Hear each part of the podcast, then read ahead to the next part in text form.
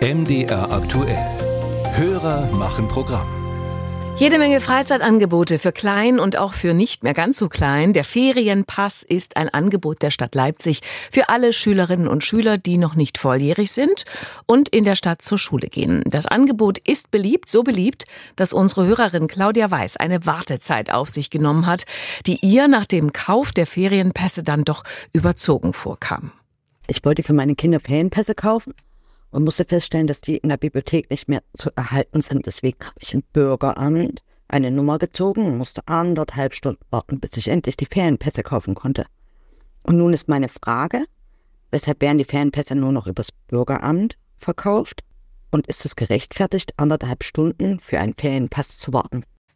Christian Erl ist der Frage unserer Hörerin nachgegangen.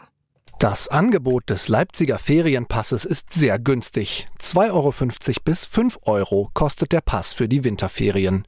Im Programm stehen von Roboterprogrammieren für Mädchen, Schachkursen und freiem Eintritt im Zoo viele kostenlose oder vergünstigte Angebote. Entsprechend begehrt ist der Pass. Etwa 6000 verkauft die Stadt Leipzig binnen weniger Wochen für die Winterferien, sogar doppelt so viele im Sommer.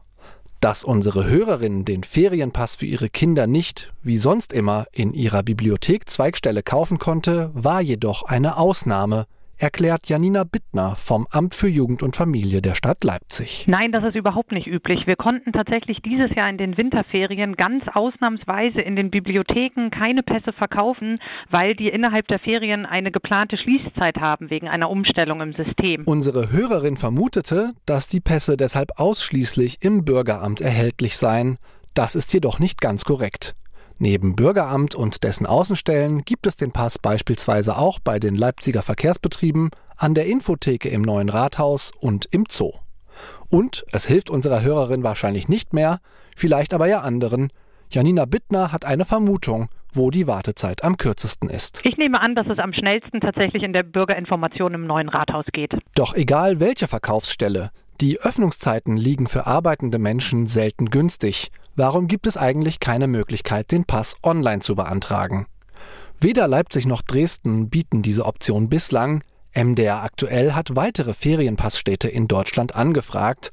Auch dort ist der Gang aufs Amt oder eine Verkaufsstelle meist unumgänglich. Dabei immer wieder als Grund genannt, der Pass gilt oft auch als Ausweis für den Nahverkehr oder beinhaltet Vergünstigungen für eine Vielzahl an Betrieben.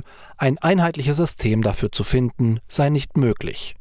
Was aber vielleicht möglich ist, dass sich die Ferienpassverantwortlichen mit ihren Kollegen in den Landkreisen Kitzingen oder Coburg austauschen, denn in beiden bayerischen Kommunen können Jugendliche oder ihre Eltern den Ferienpass vollständig online beantragen und in Coburg ist sogar eine Variante als Ticket im Nahverkehr gültig.